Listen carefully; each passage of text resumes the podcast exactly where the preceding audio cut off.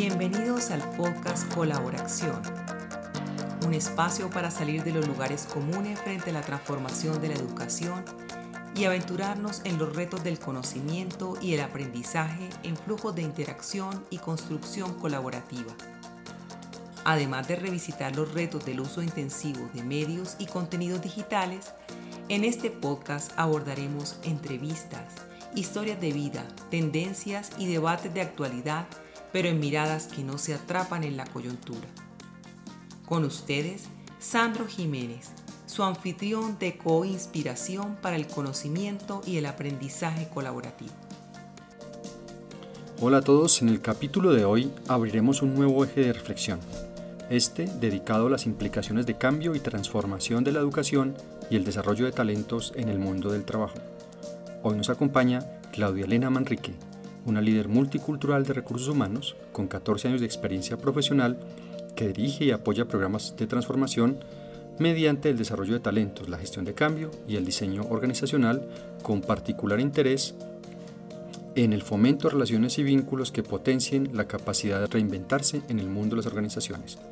Claudia Elena tiene una certificación como profesional senior en gestión de talento humano, otorgada en 2020 por el Human Resources Management Council de Estados Unidos en alianza con Rice University en Houston. Posee también un MBA ejecutivo de la Universidad de los Andes y es licenciada eh, de la Escuela Superior de Administración Pública en Colombia. Entonces, bienvenida Claudia a la conversación el día de hoy. bueno, entonces la, la primera pregunta que es una especie de, juego que siempre hacemos con estas entrevistas, es que tú te imaginas que en este momento estás en una charla TED y tú has visto que las charlas de TED siempre comienzan en eh, ¿de dónde vienes tú? Entonces, si esa fuera la primera eh, respuesta a resolver para que los que te vayan a escuchar te entiendan de dónde vienes, eh, y por qué vas para dónde vas. Entonces, en términos personales, ¿quién es Claudia Manrique? ¿Cómo es esa, esa trayectoria de vida de Claudia que la pone en este punto, a esta hora y en Estados Unidos en este momento? Bueno, eh, Claudia Manrique es una soñadora. Es una soñadora que ha estado caminando, buscando su propósito, y tratando de entender qué la define más allá de una definición desde lo profesional y, con la buena fortuna de haber encontrado su llamado hace algún tiempo. Y, encontró su llamado en el desarrollo. Mm. Y en el desarrollo desde lo personal. En qué nos hace crecer, en qué nos ayuda a resolver nuestras preguntas. Eh, yo he vivido toda mi vida en Colombia, llegué hace dos años a Estados Unidos y llegar acá me abrió un mundo de posibilidades que hizo que, que me tuviera que mirar más profundamente, que tuviera que entender más profundamente qué me hacía fuerte y también más profundamente qué no estaba viendo.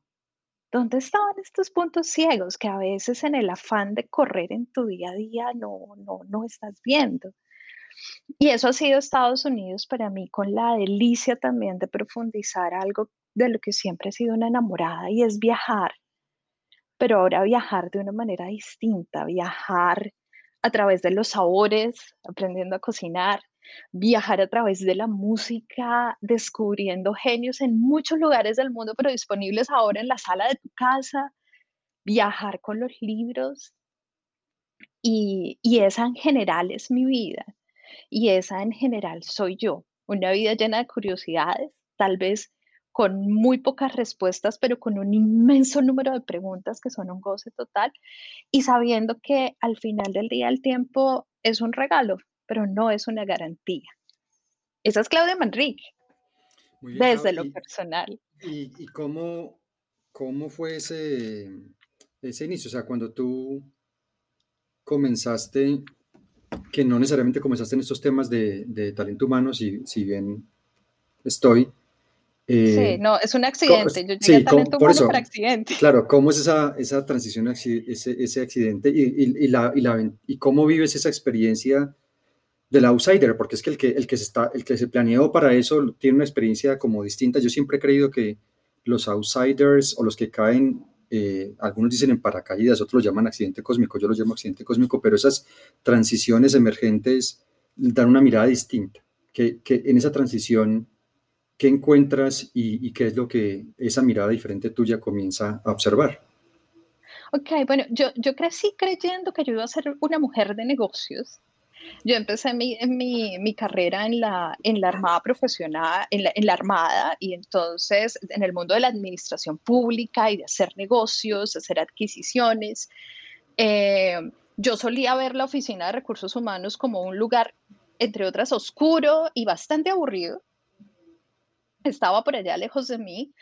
Eh, y, y, cuando en paso de, de la Armada a, a Ecopetrol, cuando digo que es un accidente es porque tuve una conversación, alguien me pidió el favor para opinar respecto a un tema, era un tema de desempeño y yo di mi opinión y dije lo que veía y lo que sentía desde mi visión de profesional en el mundo del negocio.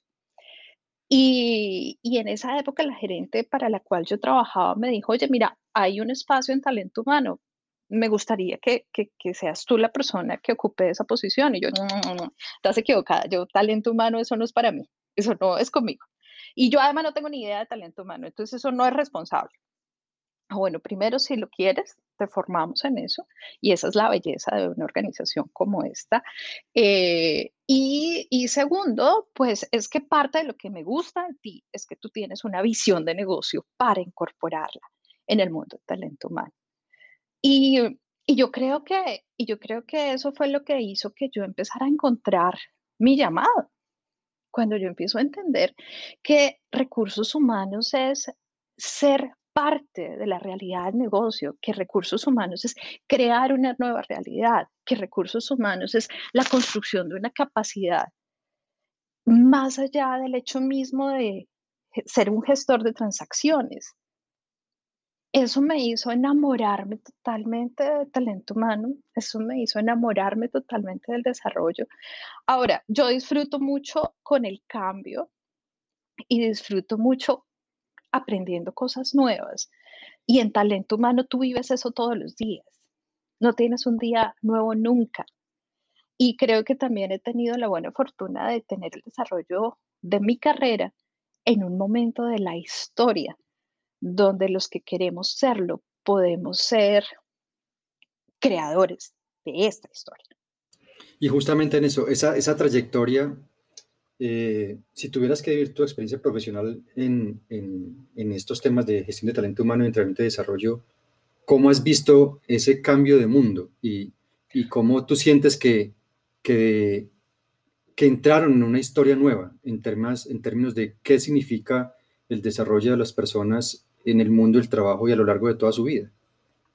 Bueno, yo, eso es súper interesante. Yo, yo te voy a dar lo que sería mi definición, mi roadmap de esta década. Sin embargo, creo que dependiendo del sector en el que estés ubicado y de la realidad social o cultural en la que estés, seguramente vas a tener una vida distinta, pero digamos que para mí hay una foto, una, una foto general que me dice, mira, al comienzo de la década, más o menos entre 2011 y 2015, después como del, de la recuperación de la crisis económica del 2009, que en Colombia no fue tan evidente, pero igual estuvo presente, se empezaron a tener unas conversaciones eh, alrededor de el entrenamiento orientado al orientamiento basado en procesos, a la optimización, a la reducción de costos, al cumplimiento.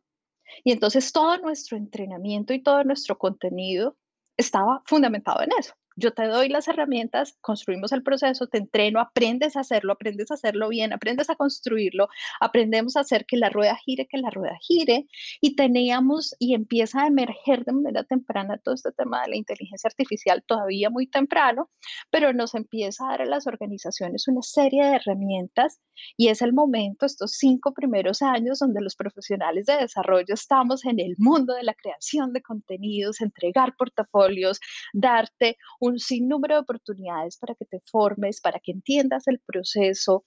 El empleado eh, em, enfrentado desde, el punto de vista positivo a entender y a formarse de cara a un proceso, a un proceso que corre unos pasos, asegurar que el proceso se cumple, se estandariza. Ese es un primer momento y un primer momento que nos empieza a entregar bastante información, pero donde la corporación tiene una gran responsabilidad en el desarrollo de la gente, en la formación. Periodo interesante, pero que nos pone de cara a otra, a otra siguiente fase que para nosotros los que estábamos en la industria del petróleo en el 2015 tiene que ver con la caída de los precios y un nuevo ajuste en, en las reglas de juego. Y ese ajuste en las reglas de juego es cómo es que creamos valor, dónde es que creamos valor y cómo es que nos tenemos que transformar. Y obviamente esa transformación viene con una reducción de costos, con una creación, una serie de creación de eficiencias y responsabilidades y el discurso cambia. Ahora eres tú el responsable de tu desarrollo. Ahora eres tú el responsable del entrenamiento. Y le damos un papel relevante al empleado en términos de esa responsabilidad por distintas razones. Porque a las organizaciones nos corresponde también entrar a, repensar eh, si tengo que crear eficiencias, tengo que rediseñar cargos, y tengo que rediseñar cargos, y tengo que rediseñar roles, tengo que traerme a los más aptos para esto. ¿Quién tiene la capacidad? El empleado que tiene la velocidad de adaptarse y de subirse al bus en esa lógica. Y empezamos a movernos ahí, tú ya empiezas a ver una serie de, de, transformaciones donde quiero una ruta de carrera. Ok, tú, y yo somos corresponsables en ese ejercicio. Y eso yo diría que nos acompañó hasta el mm, más o menos 2018. Y después entramos a un ciclo que, si, te das cuenta, empecé a definir un ciclo más grande, la mitad de la década para mí, yo, yo lo abría ahí. Y ahorita esta segunda parte de la década yo la abriría entre 2016, 2017, lo que te acabo de escribir, y 2018, 2019, 2020. ¡Wow! Es que la inteligencia artificial es un hecho el, robot trabaja conmigo. Es mi compañero de trabajo. Nos hacemos preguntas, creamos, desarrollamos cosas. Y adicionalmente viene este maravilloso, eh, maravilloso año de, de transformación con todo lo que estamos viviendo como sociedad con el COVID-19 y, y evidentemente esta es una fase que nos ha puesto a los individuos en el centro, que nos ha hecho totalmente públicos, que hace a las organizaciones totalmente públicas y disponibles, vulnerables de alguna manera, con acceso para levantar nuestra voz, para decir lo que queremos, para mostrar lo que estamos haciendo, pero sobre todo con la urgencia infinita de tener unas capacidades totalmente nuevas porque el diálogo es a otro nivel y la conversación es con muchos más participantes. ¿Quiénes conversan? Claro, y en esa, en esa, en esa inflexión, porque claro, eh, evidentemente, además que esta, este cambio de, de, década o inicio de década no podría ser más dramático, digamos, eh, yo digo que este es el momento, el experimento social más dramático que podamos imaginarnos en la historia reciente, inclusive lejana de la humanidad, porque pues muchas de las cosas que considerábamos como ciertas y seguras dejaron de serlo. Muchas de las cosas que considerábamos como inviables comenzaron a dotarse de cierto nivel de posibilidad. Por ejemplo, me imagino que tú participaste muchas veces en las discusiones sobre las posibilidades reales del teletrabajo o no, y toda la resistencia que había en determinados círculos de alta gerencia sobre no, la, gente no va a poder operar en escenarios intensivos de teletrabajo. Y enos aquí eh, la humanidad entera. Eh, de hecho, ahí yo quisiera hacer contigo, el, porque está, estábamos eh, revisando recientemente, el, el, Foro Económico Mundial tiene una plataforma que se llama Strategic Intelligence, que lo que hace es que revisa grandes tendencias con el, equipo de expertos del Foro Económico Mundial y, y, y una colección específica de efectos del COVID-19 y uno de los nodos particulares de los efectos del COVID-19 sobre el mundo del trabajo y el mundo de las organizaciones. Eh, y yo la he estado revisando y veo, eh, hay uno de los nodos eh, particulares que es el impacto en el mundo del trabajo y de las organizaciones, y ahí hacen consideraciones sobre qué pasa con las, las nociones de inclusión en el mundo del trabajo, la, gestión y gobierno del talento humano, eh, el, tipo de nuevas habilidades para adaptarse a estos nuevos entornos, el nivel de agilidad que se requiere, eh, el, eh, qué tipo de arquitecturas institucionales están en juego. En fin, un, conjunto de elementos que ponen y obligan a replantear pues muchas de las condiciones que, traíamos y nos toca inventarnos otro tanto. ¿Dónde crees tú que están esas, esas grandes inflexiones en términos de, de desarrollo de las personas en el mundo organizacional, de desarrollo de, habilidades, en esta obsolescencia acelerada de habilidades que calculábamos iban a ocurrir en unas décadas y, todo pasó en unos meses, en unas semanas. Entonces, ¿dónde están esas inflexiones? ¿Y tú qué, qué ves en ese comparativo de, de la transición de tu trayectoria previa en Latinoamérica hacia ahora en Estados Unidos y las discusiones desde allá? ¿Cómo, se, cómo ves ese comparativo de, de cómo abordar esta, estos nuevos modelos de, organizacionales y las nuevas formas de pensar el desarrollo de habilidades para el mundo del trabajo? Bueno, yo, yo lo veo de la siguiente manera. Yo creo que estamos en un momento donde empezamos a construir un continuum de transformación. Es decir, yo no siento que vayamos a necesitar, vayamos a tener una fórmula perfecta para construir una nueva regla de juego. Yo creo que vamos a estar trabajando todos los días construyendo una, construyendo esta, esta, esta transformación, esta nueva realidad. Puntos claros de inflexión para mí.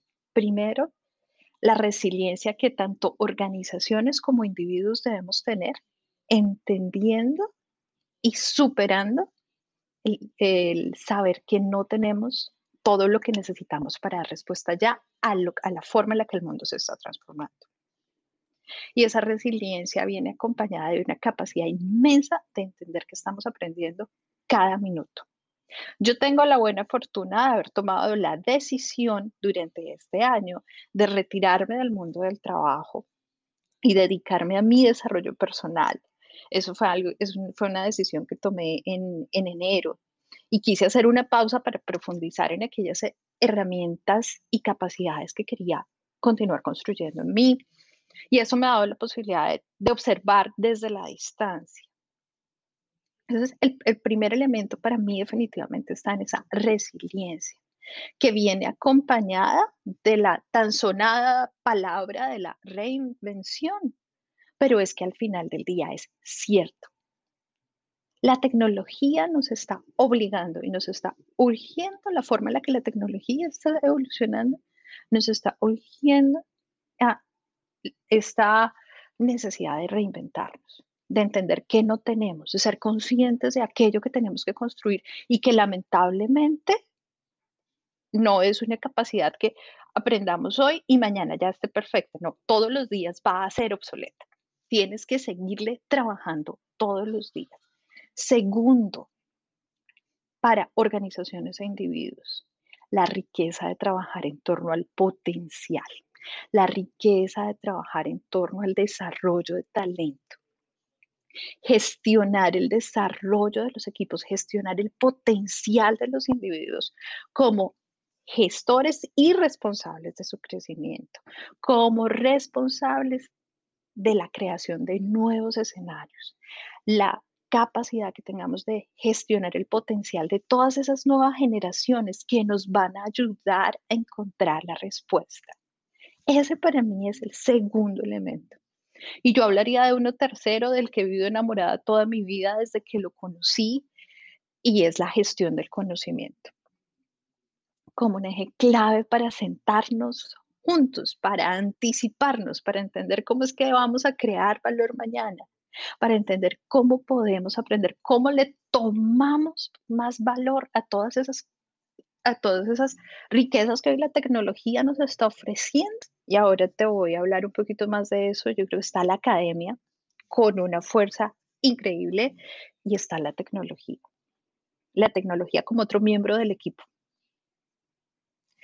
Cuando tú pones a estos señores a conversar y se sientan juntos, lo que empieza a pasar y ese cómo que debe empezar a suceder tiene que ver con colaborar, construir juntos, tener la determinación para diseñar estrategias que nos involucren a todos y hacer que toda la gestión del talento y el desarrollo se toda la gestión del talento se mueva al reconocimiento del desarrollo. Me explico.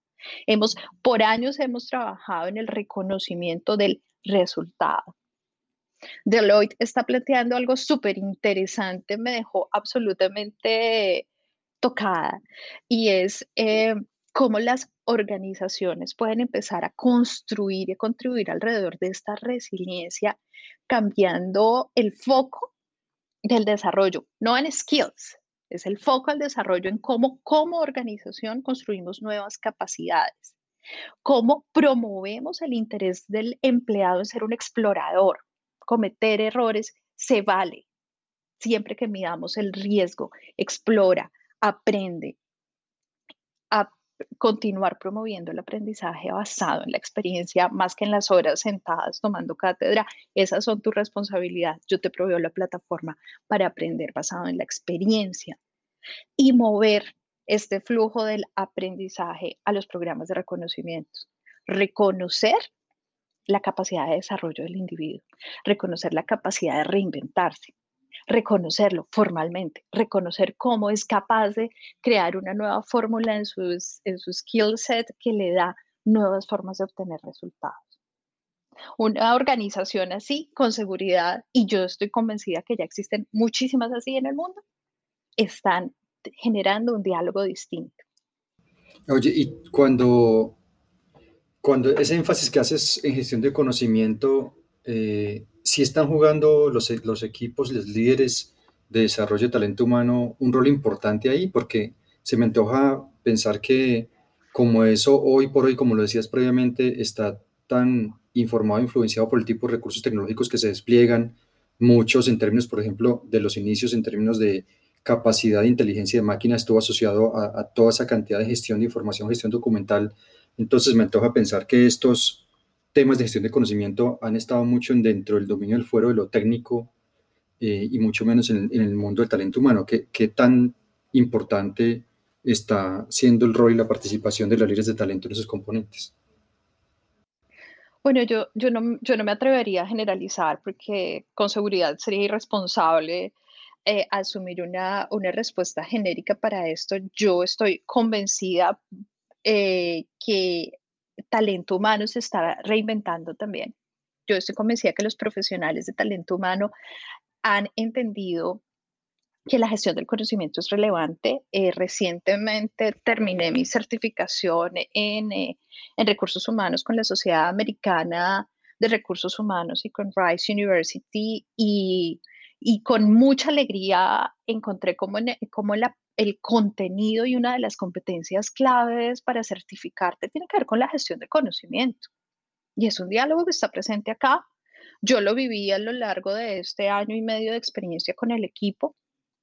La forma en la que gestionas el conocimiento está basado en cómo le sacas valor a la experiencia y finalmente, porque también estamos eh, de frente a un cambio generacional bastante importante, donde quienes entraban en la profundidad ya están, ya están en el, en el, en el ocaso de sus, de, de sus días buscando eventualmente el retiro, es el momento clave de capturar todo lo que saben.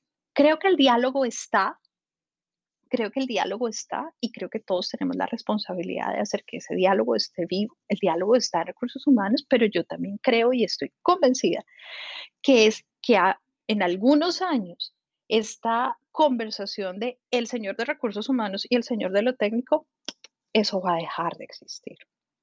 Vamos a vivir en una matriz donde yo puedo ser un técnico que trabaja en recursos humanos, yo puedo ser un profesional de recursos humanos que profundizó en lo técnico, porque eso es parte de la resiliencia, la transformación del rol. En la, en la edición de agosto de Harvard Business Review, eh, yo no sé si le tuviste ocasión de verla, pero salen los 21 cargos del eh, Human Resources del, del futuro. y, y, te, y, te, voy a dar un ejemplo, era buenísimo. Distraction Prevention Coach. o el Algorithm Bias Auditor. Mm. Mira, definitivamente el universo de posibilidades para el desarrollo de nuestra carrera no está necesariamente anclado solo a la disciplina, está anclado al propósito.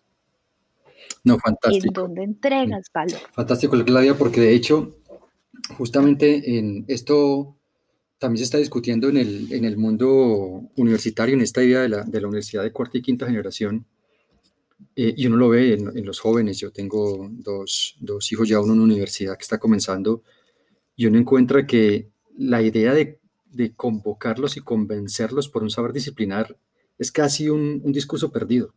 O sea, yo, tengo retos, tengo problemas, tengo campos que me provocan y, lo, y, y, los recursos que sean necesarios para abordar ese reto, ese problema. Entonces, esas, esas divisiones ficticias, tienes toda la razón, entre departamentos, áreas, disciplinas, eh, roles, funciones, cuando la realidad y esta realidad que estamos viendo hoy nos demostró que el problema y el reto se lleva todo por delante. Y cómo te adaptas tú a eso define tu capacidad de crecimiento y desarrollo. En las notas del, podcast siempre ponemos así referencias chéveres. Si me compartes la referencia de ese artículo para ponerlo en las notas eh, y lo damos ahí para que, para que, lo, para que lo revisen. Y me encanta esa, esa, esa invitación a, a repensarse, a, abrirse a un entorno de posibilidades y justamente esa, esa capacidad de long life learning, de aprender para toda la vida, del currículo de los 60 años que llama Harvard, es justamente eso, y es que los retos que vamos a ir afrontando eh, nos van a determinar qué tipo de recursos y habilidades tenemos que poner en juego. Entonces, para... Yo, yo, mm, dime, dime.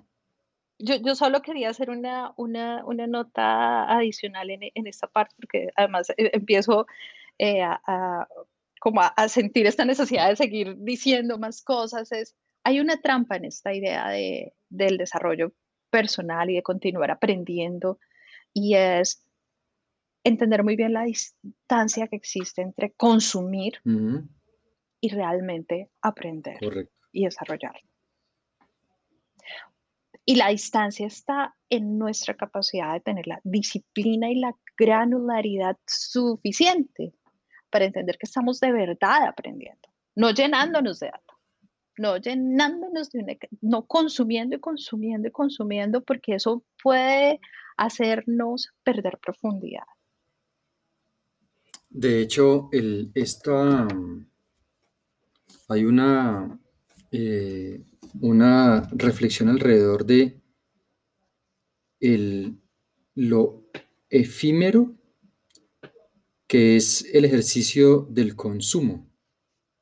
Cuando entendemos que, y por eso la, y regreso a tu reflexión sobre gestión de conocimiento, creer que gestión de conocimiento es disponer de la mayor cantidad de información y contenido posible, con criterios de exhaustividad, que nada me falte, para garantizar que todos los que vayan a entrar por uno u otro lado tengan la posibilidad de consumir la cantidad más amplia de contenido que se renueva permanentemente, mucho en la lógica de, del posting de redes sociales, ¿sí? lo nuevo que yo consumo y, pasa al, al, mundo del olvido y, y, de lo efímero y de lo oculto, y así lo siguiente, así lo siguiente, se nos olvida que el aprendizaje requiere una cadencia, una profundidad, disciplina como tú lo planteas, una vocación con eh, eh, buscar eh, esa provocación que me quedó de algo y profundizarla. Entonces, evidentemente, lo discutimos en, distintos proyectos que acompañamos,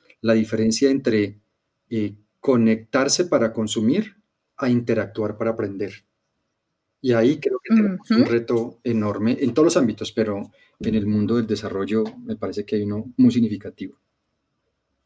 Absolutamente. Absolutamente, me encanta lo que acabas de decir. Claudia, entonces para terminar un par de recomendaciones. Una, eh, a esos buscadores inquietos y nómadas como tú, ¿qué libro le recomiendas en términos personales? Y luego, de los documentos que trabajaste con, con, el equipo de RISE, ¿cuál le dejas como recomendación a la gente que quiera profundizar en estos temas alrededor de lo que planteaste el día de hoy? la segunda es con RISE, ¿qué recomiendas? Sí, ¿qué texto? ¿Qué texto de los que revisaste en la certificación encontraste interesante y que quisieras recomendar?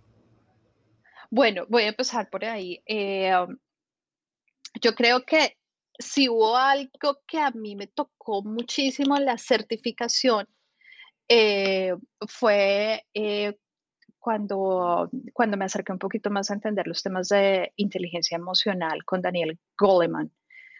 Por cierto, Daniel tiene un libro que es Inteligencia Emocional y, y lo otro es que eh, su plataforma ha evolucionado de una manera increíble. Y entonces ahora hay una, eh, mucha más eh, oferta desde lo virtual. Para aquellos que sean curiosos, hay como unos pequeños cursos de entrada que de hecho están, son pues gratis son gratuitos y, puedes entrar ahí y explorar y explorar eh, muchísimas cosas, pero, pero para mí es cuando tú te estás certificando en recursos humanos, eh, empiezas a, a, tener ciertos supuestos de aquello que debieras aprender y por supuesto aprendes muchísimas cosas, pero la riqueza de trabajar la inteligencia emocional y profundizar en nuestra capacidad de resiliencia, esa es una capacidad que es única que el mundo, la cual el mundo nos ha venido invitando hace muchísimo tiempo, en la cual la voz de Daniel Goleman ha sido bastante relevante. ¿Por qué me encanta y por qué lo recomiendo? Porque en un mundo que cambia constantemente, la distracción puede ser una trampa bastante peligrosa. Así que eventualmente es bueno detenerse un momento, mirarse profundamente y ahí sí, salir a la aventura. Eh, otro libro que yo recomiendo, bueno, la verdad, la verdad que me devolví hace como dos meses a un libro que, había disfrutado hace muchos años, hace como dos años, y en esta lógica de profundizar más que de consumir, eh, releí Great by Choice eh, de Jim Collins.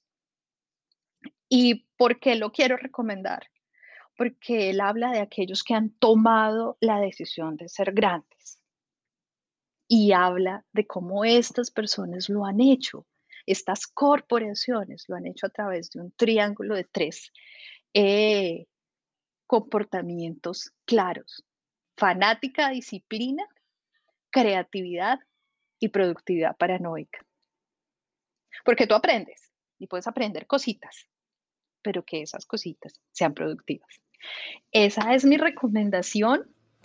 Esto ha sido una delicia total. Mm, efectivamente, esto da para un montón de, conversaciones adicionales eh, y espero que así sea, porque, insisto, em, que está comenzando un nuevo mundo, ¿sí? Y para ese, y ese nuevo mundo nos da la oportunidad de pensar nuevas cosas, y no solamente eh, en hacer distinto o hacer más, sino en hacer y ser mejor. Yo creo que una transformación de esta profundidad es también una, un llamado a, pensar en, apuestas que, que realmente transformen un estado de cosas que por mucho que evidentemente eh, hay muchos puntos de luz, no tantos puntos de sombra como a veces creemos. Sí estábamos en un momento en donde la transformación eh, se anunciaba, se hacía catequesis con ella, pero luego eh, tal vez lo dejamos para un poquito más adelante. Entonces, no, pues lo, iniciamos luego. Entonces, el asunto de la interacción permanente con escenarios inmersivos en lo digital, no, yo no soy tan digital, tal vez después lo que, lo, la combinación de lo que tú llamas la inteligencia emocional con la inteligencia social, ¿no? Pues eh, mi mundo es este y, la organización no tiene por qué comprometerse con las, las demandas que existen en la sociedad en el mundo. Y resulta que sí, ahorita la última cumbre de Davos no hacía sino hacer un llamado por la importancia de retomar en todos los niveles el desarrollar eh, eh, formación y capacidades en valores y capacidades nuevas en respuestas socioemocionales porque nos dimos cuenta de que simplemente un mundo basado en productividad y cognición, con esta metáfora de que básicamente somos un, un cerebro que lo carga un cuerpo para transportarlo, eh, no, hay, hay, una, hay un montón de cosas que creo que ahora surge esa oportunidad de, de repensarlas y transformarlas y en términos de desarrollo organizacional, insisto que esta idea de, del currículo de los 60 años, de la, de la formación para toda la vida, de las, lo que se volvió de un título provocador del libro a, muchas veces un cliché, el de las organizaciones que, organizaciones que aprenden, hoy se vuelve una condición de existencia, no hay otra opción. Totalmente. El, centro de lo organizacional está en eso, en la organización que aprende. Hay otro libro acerca de eso, muchos libros acerca de eso. Porque, entre otras cosas, y, yo creo que también entramos en un momento en el que por vía de la, de la tecnología, Sandro, podemos pasar a privilegiar mucho lo individual y esa también es una trampa. Estamos descubriendo cosas, no estamos encontrando la verdad. Estamos descubriendo cosas y necesitamos al otro para que nos haga dudar de lo que sabemos. Necesitamos al otro para construir juntos. Es un momento en el que vamos a ser exitosos si entendemos que aquello que nos está ayudando a crecer lo necesitamos construir con otro.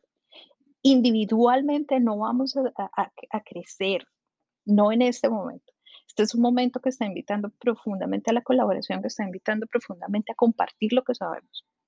Ah, eh, nada que hacer, tiene que ser así, entre otras cosas para que sea, para que produzca disfrute, ¿sabes?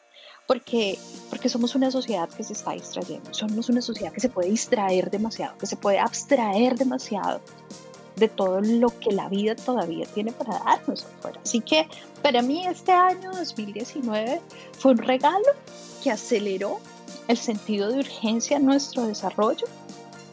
Eh, tal vez no tan fácil para unos, más difícil para otros, con toda seguridad, con todos los desafíos que eso trae, pero entender que nunca seremos un producto terminado. Y este es un muy buen momento para darse cuenta que el producto tiene que seguir. Muchas gracias Claudia por esta iluminada conversación. Y para seguir tu invitación, vamos a pasar a la sección de noticias y tendencias, recogiendo ese artículo de Harvard que mencionabas en la conversación.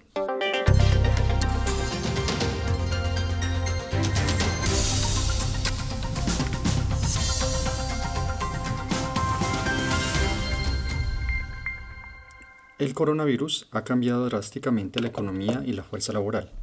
Desde que se extendió rápidamente por todo el mundo, hemos experimentado cambios titánicos en cómo trabajamos, dónde trabajamos y las tecnologías que usamos para mantenernos conectados. Este cambio masivo puede repotenciar el papel de los equipos de talento humano en las organizaciones. La investigación del Harvard Business Review muestra que el 73% de los empleados dependen de la orientación de su organización para prepararse para el nuevo futuro del trabajo. En el paper de eh, Jane C. Mainster y Robert H. Brown, publicado en agosto 12 de 2020 por Harvard Business Review, presenta los 21 roles de los equipos de recursos humanos del futuro. El informe lo presenta en una matriz de impacto que compara los cambios en el tiempo frente al nivel de centralidad de la tecnología en el proceso de transformación. Para el nivel de baja a media centralidad de la tecnología y cambios en el corto a mediano plazo de los nuevos roles eh, del talento humano, se proponen los siguientes, todos ellos en un periodo de 2020-2030. 1. Director de nuevos comportamientos. 2. Coordinador de Universidad para la Vida. 3. El coach de reconversión profesional. 4 el gerente de equipos de Geek Economy y 5 la línea de eh, entrenamiento asistido por inteligencia artificial. Para el nivel de baja a media centralidad en la tecnología y cambios en el mediano a largo plazo, los nuevos roles propuestos son 1. Director de bienestar integral, coach para habilitar la empleabilidad, coach para prevenir la distracción por sobrecarga informacional. Para el nivel de media alta centralidad de la tecnología y cambios en el corto a mediano plazo, los nuevos roles propuestos son líder para manejar los efectos del cambio climático, líder de diseño del futuro del trabajo, arquitecto de ambientes de trabajo, oficial de prevención a la discriminación generada por algoritmos, líder de inteligencia de datos, facilitador de interacciones humano-algoritmos conversacionales y director estratégico generación de sentido de comunidad. Y para el nivel de eh, impacto medio alto eh, en el tiempo, y centralidad de la tecnología. Los roles son analista de redes e interacción humana, coordinación e inmersión desde realidad aumentada y director de diversidad genética. En las notas del podcast compartiremos estas y las otras referencias cubiertas en el día de hoy. Muchas gracias por su atención.